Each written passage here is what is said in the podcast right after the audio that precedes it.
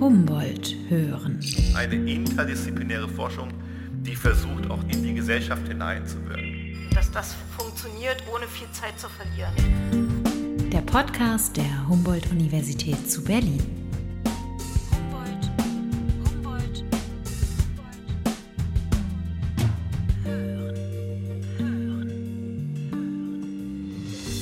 Der Mensch ist ein Homo ludens, ein Spieler. Sämtliche Kulturtechniken, die wir heute beherrschen, haben wir uns im Spiel angeeignet. Davon zumindest gehen Kulturhistoriker aus. Im Spiel finden wir mitunter ungewöhnliche Lösungen. Im Spiel wachsen wir über uns hinaus. Ob Spiele uns sogar dabei helfen können, Verhaltensweisen langfristig zu ändern und wir quasi spielerisch neue Lösungswege, zum Beispiel in der Klimakrise, finden können, darüber spreche ich heute mit den HU-Wissenschaftlern Professor Klaus Eisenack und Thomas Lilge. Alles, was wir als Kulturleistung, als Menschheit erbracht haben, gründet in gewisser Weise im Spiel. Mein Lieblingsspiel ist Diplomacy. Das ist ein ganz altes Spiel, bei dem man sehr viel verhandeln muss. Ich kann auch sagen, welches Spiel ich äh, am wenigsten mag. Das ist Mensch ärger dich nicht. Ja. Also ich, ich, weiß nicht, ob es überhaupt jemanden gibt, der das Spiel spielt. Für mich sind Spiele auf verschiedenen Ebenen ein total starkes Instrument in der Forschung, was wir als Werkzeug nutzen. Mein Name ist Cora Knoblauch und damit herzlich willkommen zu einer neuen Folge von Humboldt hören. Der Podcast der Humboldt-Universität zu Berlin. Thomas Lilge erforscht am Game Lab Berlin die Kulturtechnik des Spiels. Ich habe ursprünglich Philosophie und Theaterwissenschaften studiert und jetzt seit äh, über acht oder neun Jahren bin ich am Game Lab Berlin der Humboldt-Universität, am Helmholtz-Zentrum für Kulturtechnik und dort forschen wir einerseits theoretisch zum Spiel und entwickeln aber auch eigene Anwendungen, äh, meistens aber nicht nur im digitalen Bereich. Und was machen Sie zurzeit, ganz aktuell? Wir haben mit dem Bode-Museum ein Spiel zusammen designt, wo es darum geht, eigentlich äh, bildwissenschaftliche Kompetenzen bei Jugendlichen aufzubauen, wo wir eben ja, in der Art ganz moderner Apps entsprechende Interaktionsmöglichkeiten gestaltet haben. Äh, und das haben wir veröffentlicht und man lernt dort sozusagen spielerisch einen ja, bildanalytischen Blick auf die Gegenwart auf der Basis der Exponate im Bodemuseum. Wir machen gerade ein Spiel für die äh, Leibniz-Gemeinschaft und zwar für die Forschungsmuseen, wo es darum geht, wie können wir eben diese Archive, die dort in ganz Deutschland verteilt sind, also vom Deutschen Museum bis zum Museum für Naturkunde hier in Berlin, spielerisch aktivieren und Prozesse, relativ komplexe Prozesse der Wissensgenerierung und des Umgangs mit Exponaten dem äh, Publikum näher bringen. Eine letzte Sache, es gibt eine Initiative ähm, basierend auf dem Green Deal Europas und die heißt Count Us In und das Ziel dieser Initiative lautet, innerhalb der nächsten zehn Jahre eine Milliarde Menschen für den Klimawandel zu sensibilisieren und das Verhalten zu verändern. Und ähm, da sind wir gerade im Gespräch schon relativ weit gekommen, dass wir mit unserem Wissen und unserer Software dort eine Rolle spielen können und dann ähm, eben wirklich zu positiven Verhaltensveränderungen führen können bei vielen Menschen. Herr Eisenack, Sie sind Professor für Ressourcenökonomie und in dem Bereich beschäftigen wir uns mit politökonomischen und institutionellen Barrieren in Bereichen wie Klimapolitik, Energiewende, Wassermanagement, Klimafolgen und was es damit zu tun hat. Also was dort eine zentrale Figur ist, ähm, ist äh, insbesondere die Rolle von Lobbyismus und Partialinteressen. Wie kann man die ähm, politischen Regeln so gestalten, dass dort entsprechende Umsetzungshürden dann auch aufgelöst werden können. Ähm, ein, ein Bereich, in dem wir das tun, ist der Umgang mit ähm, fossilen Brennstoffen, die wir ja nun nicht mehr in dem Umfang fördern können, wie das vielleicht ursprünglich mal von der Industrie gewünscht war. Und das führt natürlich zu entsprechenden Widerständen in der Klimapolitik, sowohl national, siehe Kohleausstieg, wie international siehe Verhältnis OPEC zu Europa oder so, ja, oder russisches Gas. Da geht es dann eben um die Fragen, wie, wie groß sind überhaupt diese, diese Hemmnisse, wie groß sind die Wertverluste, die dort Besitzer dieser Ressourcen erfahren ähm, und wie kann man eben mit geeigneten internationalen Verträgen oder nationalen Gesetzen diese Barrieren nach Möglichkeit auflösen oder die sogar vielleicht auf die richtige Seite der Verhandlungslager holen. Das ist, das ist ein größeres Forschungsprojekt, was wir haben derzeit.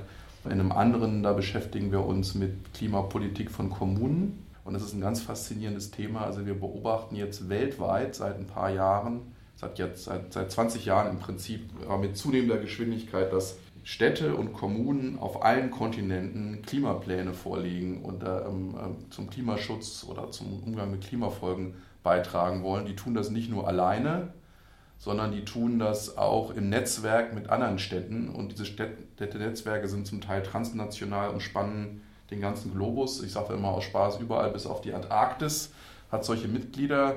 Da sind zum Teil auch Städte aus autoritären Staaten. Moskau ist zum Beispiel sehr aktiv. Ja. Das sind zum Teil äh, Städte aus Staaten, wo die selber gar nicht viel nach gesetzlicher Regelung gar nicht viel Einfluss haben auf Klimapolitik und tun sie es trotzdem. Es gibt aber auch andere, die, andere Städte, die, die haben national eine Verpflichtung, Klimapläne vorzulegen, machen es aber nicht. Also es gibt es in allen Richtungen.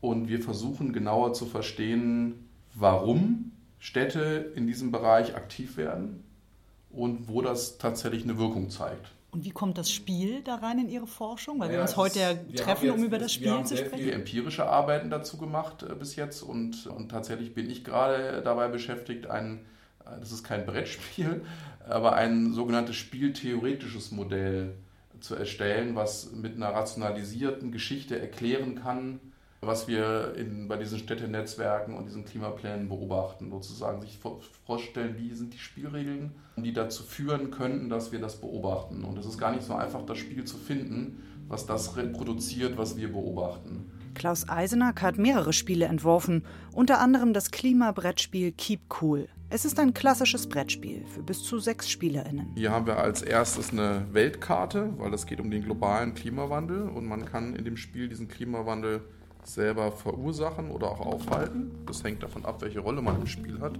Die Spieler bilden Allianzen, versuchen ihrer eigenen Staatengemeinschaft Vorteile zu verschaffen und haben dennoch gemeinsam den Klimawandel im Nacken. Von daher ist es ein klassisches Kooperationsproblem. Ja, man muss diese Treibhausgasemissionen reduzieren, nicht nur zum eigenen Vorteil, sondern zum Vorteil von allen.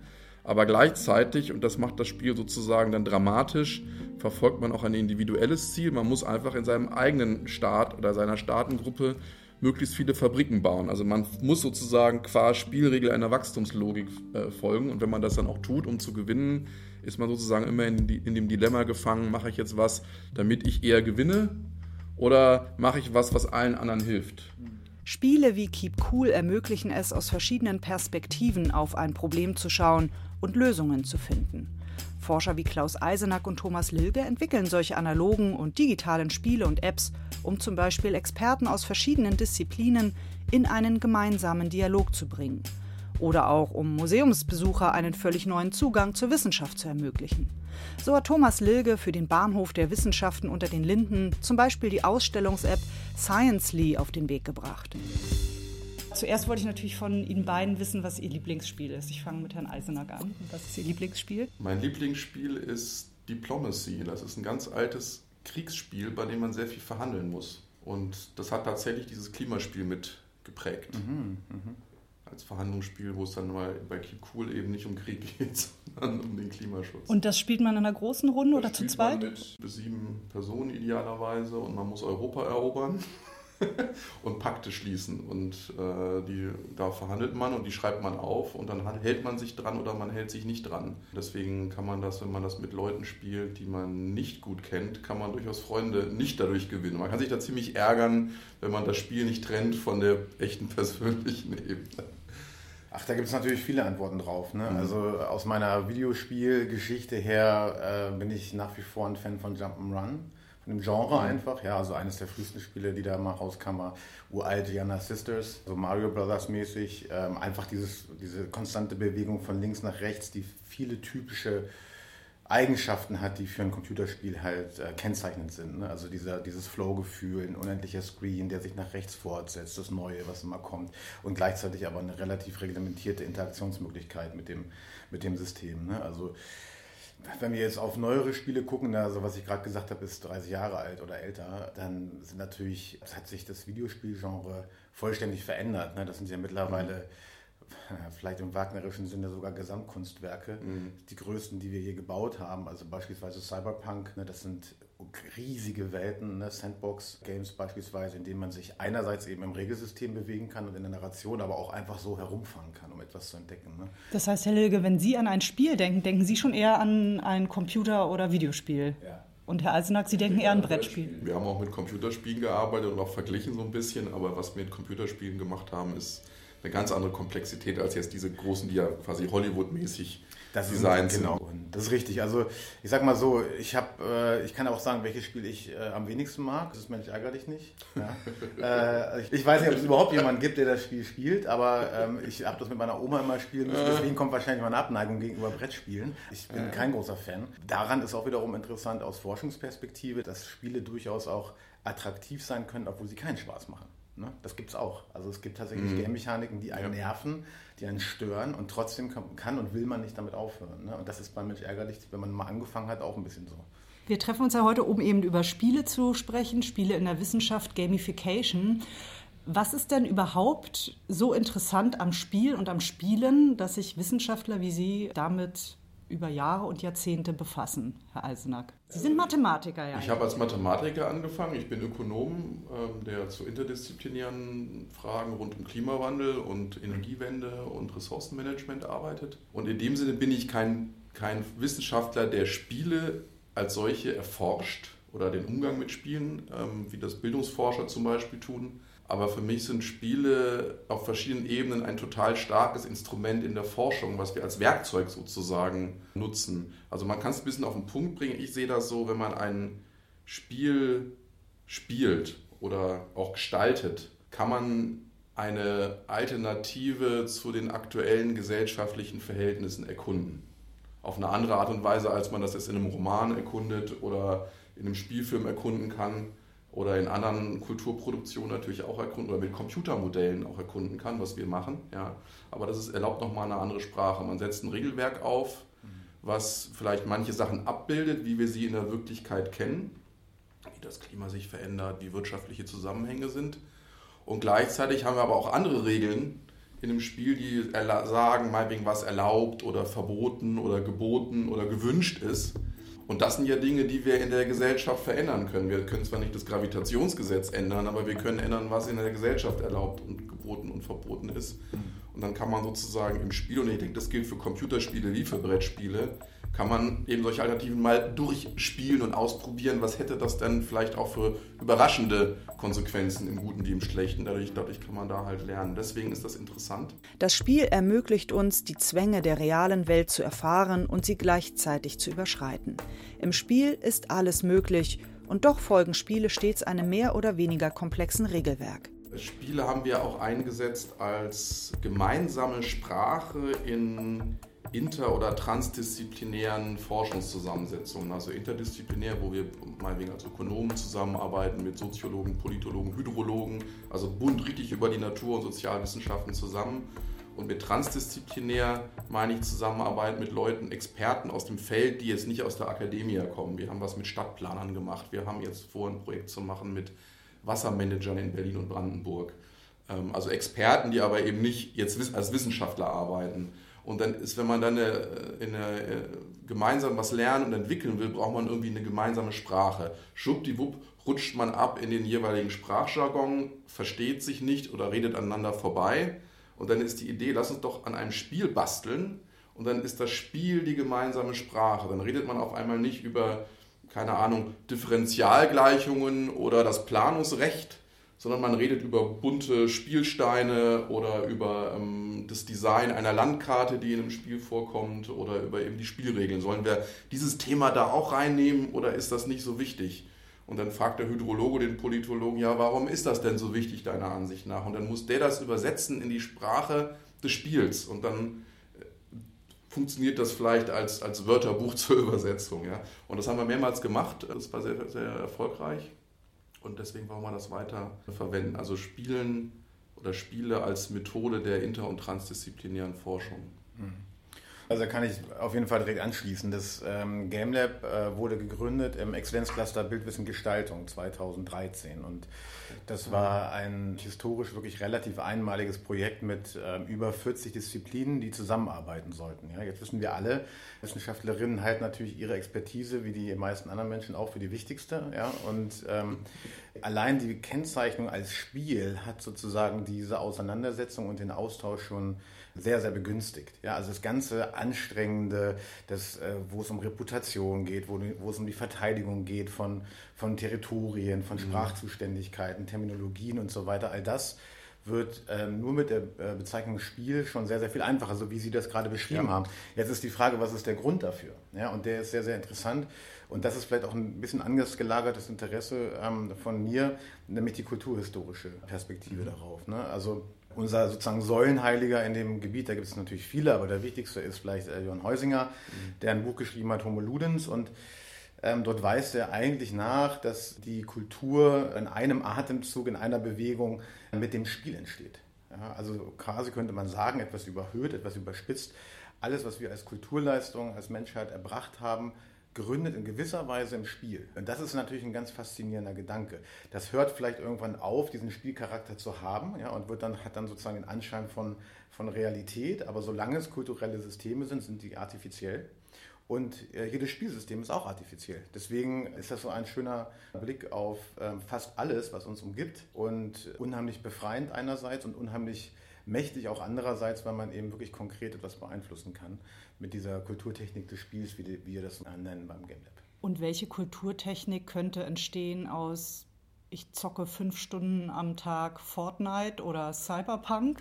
Na, das ist, da sind viele, viele Kulturtechniken natürlich drin. Also ich würde mal sagen, über allen steht schon die Kulturtechnik des Spiels, nämlich der aktionszentrierte Ansatz. Ne? Also wenn ich ein Buch lese, ja, oder wenn ich etwas anderes mache, ähm, Fernsehen schaue oder sowas, da passieren natürlich in gewisser Weise auch ganz, ganz viele Sachen, aber es hat nicht diesen hohen Grad an Interaktivität. Also im Spiel handle ich und werde zum Handeln und sehe auch meine Selbstwirksamkeit in einer ganz anderen Art und Weise und das ganze System reagiert auf mich. Ne? Wenn Sie so, daher kommt die große Faszination dieser ähm, Videospiele, weil sie plötzlich auf ihre Erfahrungen zu äh, optimierte artifizielle Welten haben. Ne?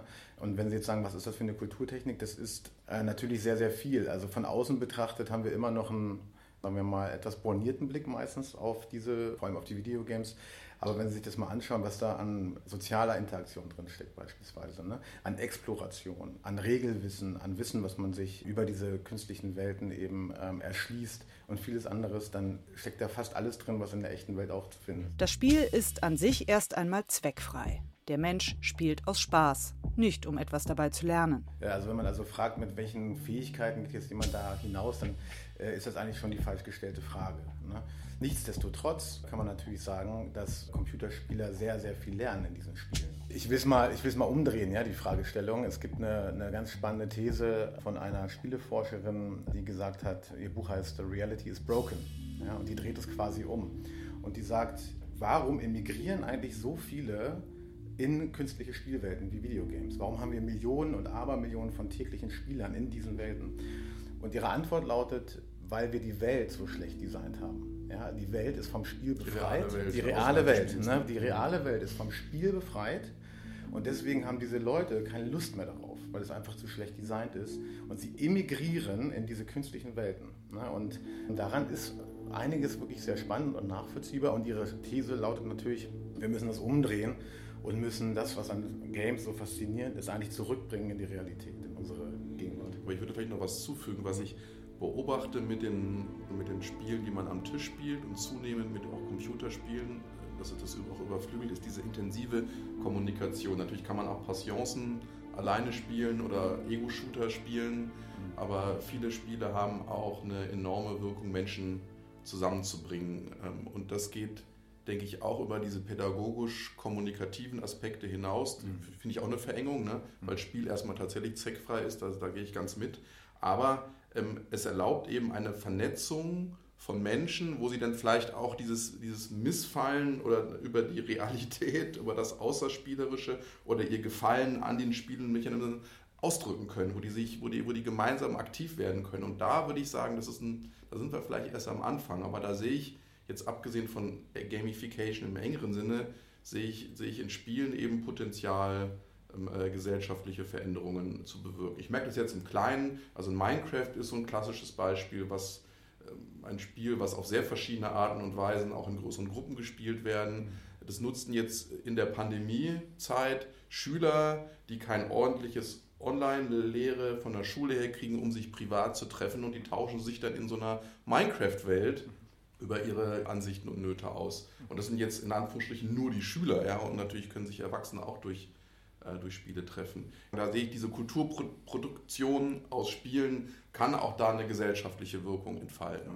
Das andere wäre jetzt, wir machen die Gesellschaft so wie ein Spiel. Und dann ist natürlich die Frage, was wir dann da rausholen. Ich glaube, was wir gerade von diesen sehr aufwendig produzierten Computerspielen halt lernen können, ist, welche raffinierten Motivationsstrukturen die schaffen können. Dass man eben selbst, wenn man ein, ne, äh, hatten Sie auch schon gesagt, wenn man ein frustrierendes Spielerlebnis hat, bei manchen Spielen will man sofort dann gleich wieder spielen. Ja, das ist ja enorm. Ja, sowas im Alltag hat man nicht immer so diesen Lust, wenn man, wenn was misslingt, es nochmal zu probieren. Ja, das wäre meiner Ansicht nach nicht die, die Welt, hier ein Spiel zu machen, sondern bestimmte Mechanismen, die wir in Spielen als erfolgreich gesehen haben, irgendwie wiederum nachzubilden, nachzubauen in der, in der normalen Praxis außerhalb des Spiels. Und das, das kann natürlich in ganz verschiedene Richtungen gehen. Ich meine, wir haben ja diese Social Scoring-Systeme, die in China eingeführt werden. Das ist genau so eine Idee. Ja, wir, haben, wir, wir wissen aus Computerspielen, dass Punkte Menschen, Punktezähler, viele Menschen, nicht alle, aber enorm motivieren können, Dinge zu tun. Also geben wir Punkte im sozialen Miteinander für erwünschtes Verhalten, was in diesem Fall dann äh, Behörden in China festlegen, was das heißt. Aber dieses Punktesystem, gut, das kennt ja wahrscheinlich jeder, der bei seinem Lieblings-Coffeeshop halt so Stempelchen bekommt ja. für jeden Kaffee, den man kauft und dann den zehnten kriegt man gratis. Ein bisschen enttäuschend finde ich das schon, die Erkenntnis, dass der Mensch so leicht zu motivieren ist, noch was mehr zu machen, weil ich ein Stempelchen bekomme. Ich meine, das würde ich eben nicht nachbilden und das, darauf springen auch nicht alle an. Also die Motivationen von Menschen sind verschieden und es gibt auch Menschen, die durch Punktsysteme gerade auch abgeschreckt werden. So, ja? Also ich glaube nicht, dass es da das, ein, das eine einfache Schema für alle gibt sozusagen und das heißt eben auch, dass das kritisch und politisch begleitet werden muss, wenn, man, wenn wir sagen, wir machen jetzt äh, Spielelemente in der Wirklichkeit außerhalb des Spiels. Ähm, das kann einfach auch billiges Marketing oder Manipulation sein, aber muss es nicht. Ne? Ja, würde ich, würde ich mich auf jeden Fall anschließen. Also vielleicht ist ganz wichtig, mal darauf hinzuweisen, dass man auch bei Spiel differenzieren kann. Ne? Also wir reden gerade äh, über Spiel. Im Deutschen gibt es nur dieses eine Wort, im Englischen gibt es Play und Game. Und das ist eine sehr interessante Differenzierung. Games sind regelbasierte künstliche Systeme. Ne? Da gibt es Regeln, die sind mehr oder weniger transparent, da gibt es auch Unterschiede, aber zumindest begebe ich mich da hinein und äh, es ist ein artifizielles Regelsystem. Play dagegen ist eigentlich was sehr, sehr anarchistisches. Ne? Also das entsteht im Moment, hat keine große Dauer, äh, kann sich um alles Mögliche drehen, ist quasi die fast maximale Freiheit, würde ich behaupten, und fällt aber auch wieder relativ schnell in sich zusammen oder es bildet sich daraus sogar ein Game. Ne? Also wenn man mhm. Kinder beim Spielen betrachtet, sieht man das. Sie machen das die ganze Zeit, die sind Experten für Play. Dann kommt ein Game, dann sagen sie plötzlich, tun wir doch mal so, als wäre dieser kleine Bordstein hier die große Grenze, keiner darf darüber, wir verbrennen, wenn wir darüber gehen oder was auch immer. Ne? Dann ist das eine ganz kurze Regel, dann wird es zum Game und dann schmeißen sie es sofort wieder weg ne? und sagen so, ach langweilig. Ne? Dann geht es wieder ins Play über und dann geht es wieder ins Game. Das heißt, es changiert die ganze Zeit hin und her. Und was man daran sehen kann, ist das Gestaltungspotenzial des Play. Ja? Also wirklich einen Schritt zurückzugehen mhm. und zu sagen, was haben wir denn hier eigentlich für Regeln? Und das gilt gleichermaßen für Spiele, Brettspiele, Videogames, aber auch die Realität. Und welche Motivationsfaktoren, die jetzt in unserer Sprache Game-Mechaniken heißen, wirken denn eigentlich und führen zu diesem Ergebnis, was wir hier gerade beobachten? Ne? Und ja, das ist trivial zum Teil. Ne? Also es gibt um die 400 Game-Mechaniken, je nachdem, wie man fragt. Ne? Da sind sozusagen Punkte, äh, sind das, sind das was, man, was jeder kennt, aber es gibt auch viele andere. Und alle diese Game-Mechaniken führen zu einem Verhalten. Wenn keine der Game-Mechaniken da ist, könnte man sagen, funktioniert, macht der Mensch eigentlich vielleicht gar nichts, ja, oder er spielt noch, noch oder so. Ne? Also warum wir heute hier sitzen, kann man aus der Kulturtechnik des Spiels, aus dieser Perspektive hervorragend und fast würde ich behaupten, erschöpfend mit Game-Mechaniken erklären. Das Regelwerk, nach dem zum Beispiel unser Autoverkehr geregelt ist, beruht auf artifiziellen Regeln, die sich im Laufe der Zeit immer wieder geändert haben. Manch eine heutige Selbstverständlichkeit erschien vor 100 Jahren absurd. Vor jeder neuen Regel steht ein Gedankenspiel, sagt Thomas Lilge. Es gibt eine schöne Anekdote zum äh, Berliner Busverkehr beispielsweise. Ne? Da wollte mal jemand ein Patent anmelden, ähm, in der Zeit, als das noch unbekannt war, und hat gesagt, ich glaube, es ist eine super spannende Idee, dass äh, zu festen Zeiten an festen Orten äh, Busse halten, wo dann Leute einsteigen können und zu einem anderen Ort mit hinfahren ne, und da wieder aussteigen. Das wurde abgelehnt. Ne, gesagt, was soll der Quatsch? Die Leute fahren mit ihrer Kutsche irgendwo hin, wo sie wollen. Was soll denn das? Ja? Das heißt, da kam es zu einer, zu einer Innovation und das ist eigentlich eine, auch ein schöner Punkt, wenn man jetzt über Spiel redet. Das war ein Gedankenspiel. Ja? Also die Innovationskraft des Gedankenspiels zu sagen, so wie es jetzt ist, muss es eigentlich gar nicht sein, sondern es könnte auch anders sein. Ne? Und ich muss nichts machen, außer eigentlich nur ein Gedankenspiel zu machen und dann zu probieren, ob ich es dann vielleicht in der Realität umsetzen möchte. Dann ist es eine Innovation, wenn es sich durchsetzt. Und da sehen wir auch die, die große Freiheit des Spiels, die Gestaltungskraft, in die wir uns begeben können, wenn wir einen Schritt mal zurückgehen und äh, darüber nachdenken, welche Spiele wollen wir spielen. Das finde ich jetzt aber faszinierend, weil das, diese, diese Parallele ist genau konstituierend, wie wir hier Forschung machen zu Klimafolgen und Klimapolitik und so weiter. Also wir verfolgen dabei einen Ansatz, der hat erstmal historisch mit Spielen nichts zu tun. Das ist, das ist die, der sogenannte institutionenökonomische Ansatz, bei dem sind die zentrale Analyseeinheit die Institutionen einer Gesellschaft. Und mit Institutionen, das ist jetzt Jargon, sind da jetzt nicht sowas, nicht große Firmen oder Regierungen gemeint, sondern mit Institutionen sind die Vorschriften, Erlaubnisse, die sozialen äh, Relationen gemeint, wo vielleicht auch Organisationen mit verknüpft sind, ja. Mhm. Aber so die und äh, die Institutionenökonomie hat sich lange damit rumgeschlagen, äh, das auch sauber zu definieren, was da das Untersuch der Untersuchungsgegenstand ist. Eine der berühmtesten Definitionen, die geht auf Douglas North zurück, Wirtschaftsnobelpreisträger ist. Das sind die Regeln der Gesellschaft. Die Regeln, wenn wir einen Vertrag vereinbaren, die Regeln, wenn wir ein Gesetz haben, die Regeln, wenn wir das Faustrecht haben, ja, selbst da gibt es vielleicht implizite Regeln. Die zehn Gebote der Bibel sind auch solche gesellschaftlichen Regeln. Die können gelten, die können nicht gelten, die können verändert werden. Und da ist eigentlich zufällig, würde ich sagen, ideengeschichtlich ist da so eine Parallele zwischen dem Gedanken der Institutionen und der Spielregeln entstanden. Mhm. mhm. Und mit dieser Parallele kann man natürlich dann wirklich das, das Spiel, jede Art von jetzt Game, ja, mhm. nicht Play, ja, jede Art von Game kann man im Prinzip als ein, ein Untersuchungssetup verstehen, um gesellschaftliche Institutionen besser zu verstehen oder in Frage zu stellen absolut. und so weiter. Ja, ja. Würde ich absolut zustimmen. Also mhm. es gibt ja auch implizite Regeln und explizite Regeln. Aber das Interessante ist eigentlich das Implizite. Das heißt, implizite, was sagen die Spielregeln eigentlich nicht? Ne? Und jetzt gerade in Bezug auf Klimapolitik, also da sind wir auch ein bisschen aktiv, kann man noch drüber sprechen, ne? ah, ja. ähm, weil natürlich die Motivationskraft des Spiels auch da Verhalten verändern kann. Die Spielregeln, die sind ja schon relativ lange klar. In den 70er Jahren, glaube ich, ne, Club of Rome, die Grenzen des Wachstums, mhm. ne, da stand eigentlich schon, wir müssen unser Verhalten komplett ändern. Ne, dann, dann dauert das eine Weile, bis das legislativ wird und so weiter. Und jetzt kommt es aber langsam eigentlich in den impliziten Regeln an, ne, dass sich also auch, und da gibt es tausende von Gründen für, aber dass sich vielleicht auch der, der Häuslebauer überlegt, mache ich Solar aufs Dach oder hole ich mir ein Elektroauto oder sonst was. Ohne dass das irgendwo festgeschrieben wäre, ja, macht er das plötzlich. Und man muss seinen Nachbarn gegenüber rechtfertigen, warum man in den Urlaub fliegt. Ja, ganz Hängt genau. Hängt natürlich von den Nachbarn ab, die man hat. Ne? Das ist ja. keine universelle Regel dann mal. Überhaupt, ne? nee, genau. Ja, ja. Ne? Also das jongliert extrem, regional und so weiter. Aber es führt alles zu irgendeinem individuellen Verhalten und es ist und jede Entscheidung, wenn wir da drauf gucken würden, ne, würde in einer Vielzahl von Game-Mechaniken enden, in dem Fall als soziale Anerkennung ne? oder auch zum mhm. Beispiel Epic Goal, ja, eines der größten Game-Mechaniken überhaupt. Ich kann plötzlich ich habe plötzlich einen Sinn in meinem Leben, weil ich den Klimawandel mit beeinflussen kann. Wow. Also deswegen kaufen Leute sich auch einen Tesla und damit mhm. auch ein Zeichen setzen. Das ist wiederum Status, aber verbunden mit dem Epic Goal ne? und so weiter. Also so kann man das auseinanderdividieren. Und insbesondere in Bezug auf die großen Fragen unserer Zeit ist es, glaube ich, wichtiger, ähm, denn je zu wissen, warum wir was machen und warum wir andere Sachen nicht machen. Klaus Eisenack und sein Team begleiten und unterstützen derzeit unter anderem Kommunen dabei, ihre Klimaziele umzusetzen. Über die Methode des Spiels. Wir machen jetzt mal wegen dieses Projekt, was jetzt startet, mit, da wo wir vorhaben, Spiele einzusetzen, mit äh, unter anderem Mitarbeitern aus Wasserbehörden in Berlin und Brandenburg, die sich fragen, wie gehen wir mit der, mit der, mit der zunehmenden Wasserknappheit in den nächsten Jahrzehnten um, wie können wir da vorausschauend reagieren.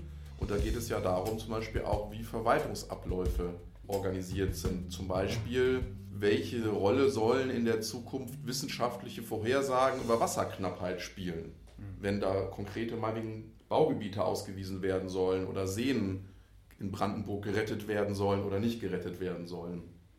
Da gibt es viele kleine Regeln in diesen Behörden. Die haben nicht Gesetzescharakter, die haben oft auch eine Tradition Ähm, und wir wollen gemeinsam mit diesen äh, Praktikern anhand von Spielen unter anderem herausfinden, welche von diesen impliziten oder auch zum Teil expliziten Regeln sozusagen zukunftsfest sind, wo die äh, nachgebessert werden müssten und dann vielleicht auch schon Vorschläge dafür zu erarbeiten, was man da mal ausprobieren könnte in der Praxis. Mhm. Das ist jetzt in dem Sinne jetzt nicht privates Verhalten, das ist jetzt auch nicht UN-Politik, ja, aber es ist meiner Ansicht nach eben öffentliches Handeln. Und in anderen äh, Arbeiten, ähm, da nutzten wir das Spiel oder die, das Spiel, um im Prinzip in der ja, in der Politikberatung tätig zu sein. Ich meine, das Spiel, also das Spiel Keep Cool zum Klimawandel wurde zum Beispiel auch schon gespielt. Das hat die GIZ organisiert, die Gesellschaft für internationale Zusammenarbeit, zum Training von Verhandlern bei den UN-Klimagesprächen aus Entwicklungsländern. Und die, da gibt es so Ermächtigungsprogramme, ne? damit die da besser auftreten können. Da geht es natürlich nicht nur um das Spiel, aber das ist eine Komponente. Für Klaus Eisenack ist das Spiel ein Denkwerkzeug. Wie können Regeln geändert werden? Und wie kann durch geänderte Regeln das Verhalten der Menschen geändert werden? Auf der privaten, aber mehr noch auf der politischen und gesellschaftlichen Ebene. Nachhaltiger wirtschaften möchten viele Kommunen und Firmen. Doch wie kommt man dahin an so ein großes Ziel? Thomas Lilger hat ein Softwareprogramm für Unternehmen entwickelt, die nachhaltiger wirtschaften möchten. Ähm, aus diesem Gedanken haben wir ein Framework äh, gebaut, den wir im GameLab Berlin entwickelt haben und ähm, den wir jetzt seit ungefähr zweieinhalb Jahren in der Wirtschaft einsetzen. Und das ist sehr, sehr faszinierend und den wir jetzt nämlich auch in Zukunft für Sustainability und das Erreichen der mhm. Development Goals einsetzen werden. Die Idee ist, gu gucken wir uns mal die äh, Sustainable, Sustainable Development Goals an. Mhm.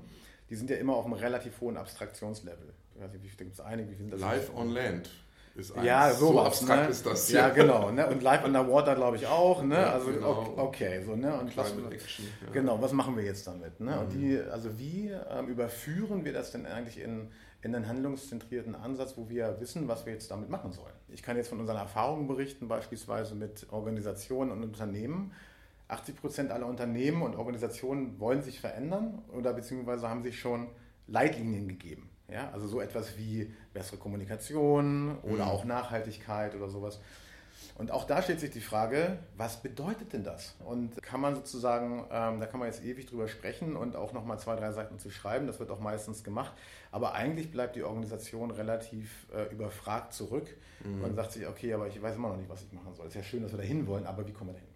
Weil halt nur geredet wurde zum Beispiel. Oder man hat jemanden eingeladen, genau. der hält einen genau. Vortrag. Genau, ne, Berater wurden eingeladen. Ne? Also über viele Jahre wurden diese Ziele dann entwickelt das und so weiter. in allen Dokumenten. Überall äh, ist es unterstrichen und ganz wichtig. Ne? Und es wurde irgendwie sich vielleicht auch an die, an die Wand und aufs Firmenschild geklebt und so weiter. Aber wie kommen wir da jetzt hin? Ne? Und ähm, die Idee, die wir da äh, machen, wir haben eigentlich einen Prozess aufgesetzt, wo wir mit denen in wirklich relativ kurzer Zeit diese großen Ziele in Mikrointerventionen herunterbrechen. Ja, das ist ganz klassisches Game Design. Ne? Also man mhm. hat immer ein großes Ziel, das kann vollkommen abstrakt sein, aber jedes Spiel hat meistens ein Ziel.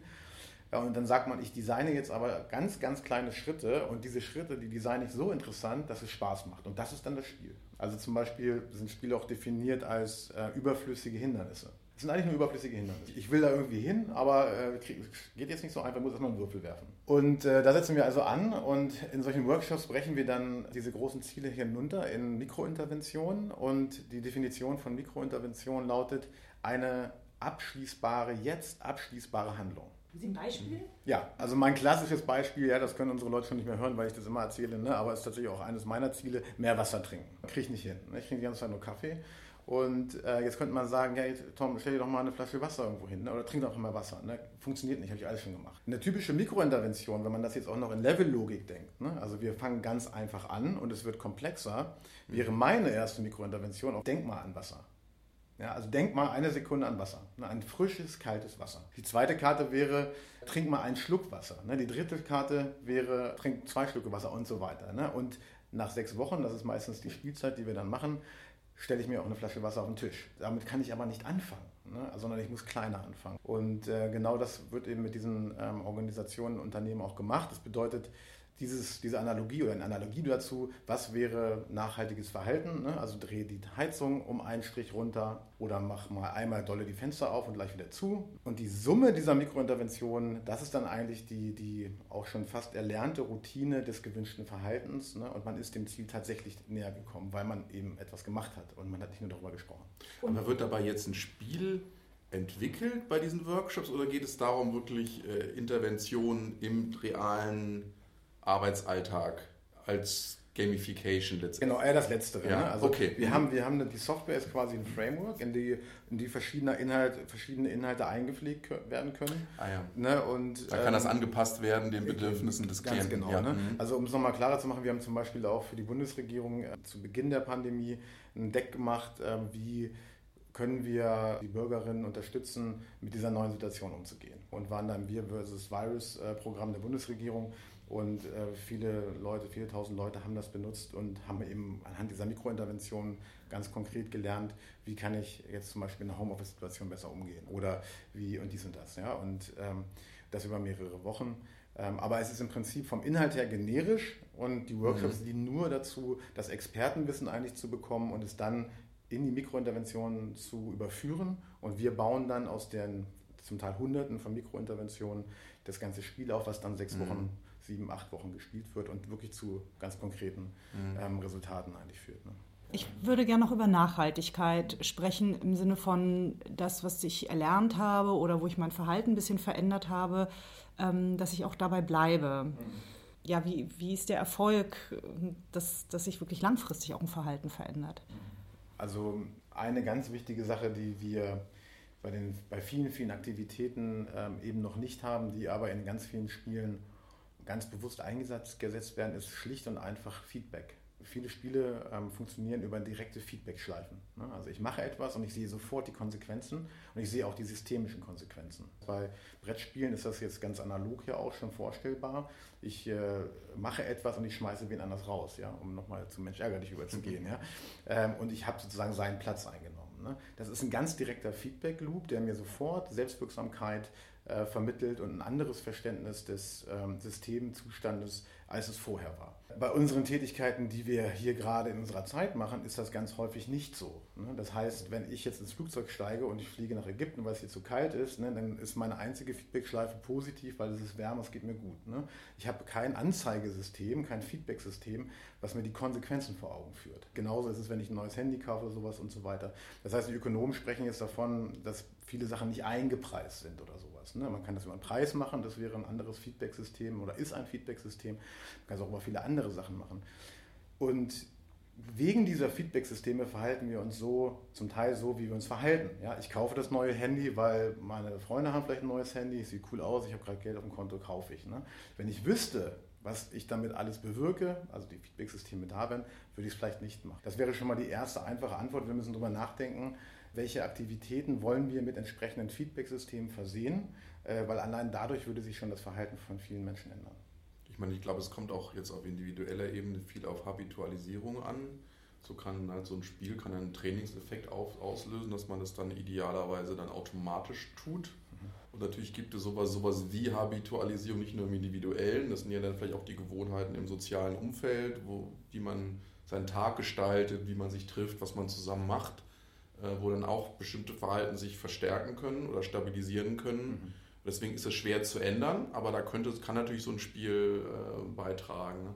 Und, und die Habitualisierung, wenn man so will, auf der gesellschaftlichen oder, oder übergeordneten Ebene, es ist dann halt das, das Stellen neuer Gesetze, Verfahrensvorschriften, äh, Organisationsstrukturen von Unternehmen oder so. Mhm. Mal wegen in einem Unternehmen die Schaff oder auch in einer Kommune, wir forschen ja auch viel zu Klimawandel in Kommunen, die Schaffung eines Klimamanagers in einer Einrichtung. Dann ist auf einmal eine Person dafür zuständig, immer wieder den Zeigefinger zu heben. Das ist was ganz anderes, als wenn das jeder einfach für sich macht. Ja.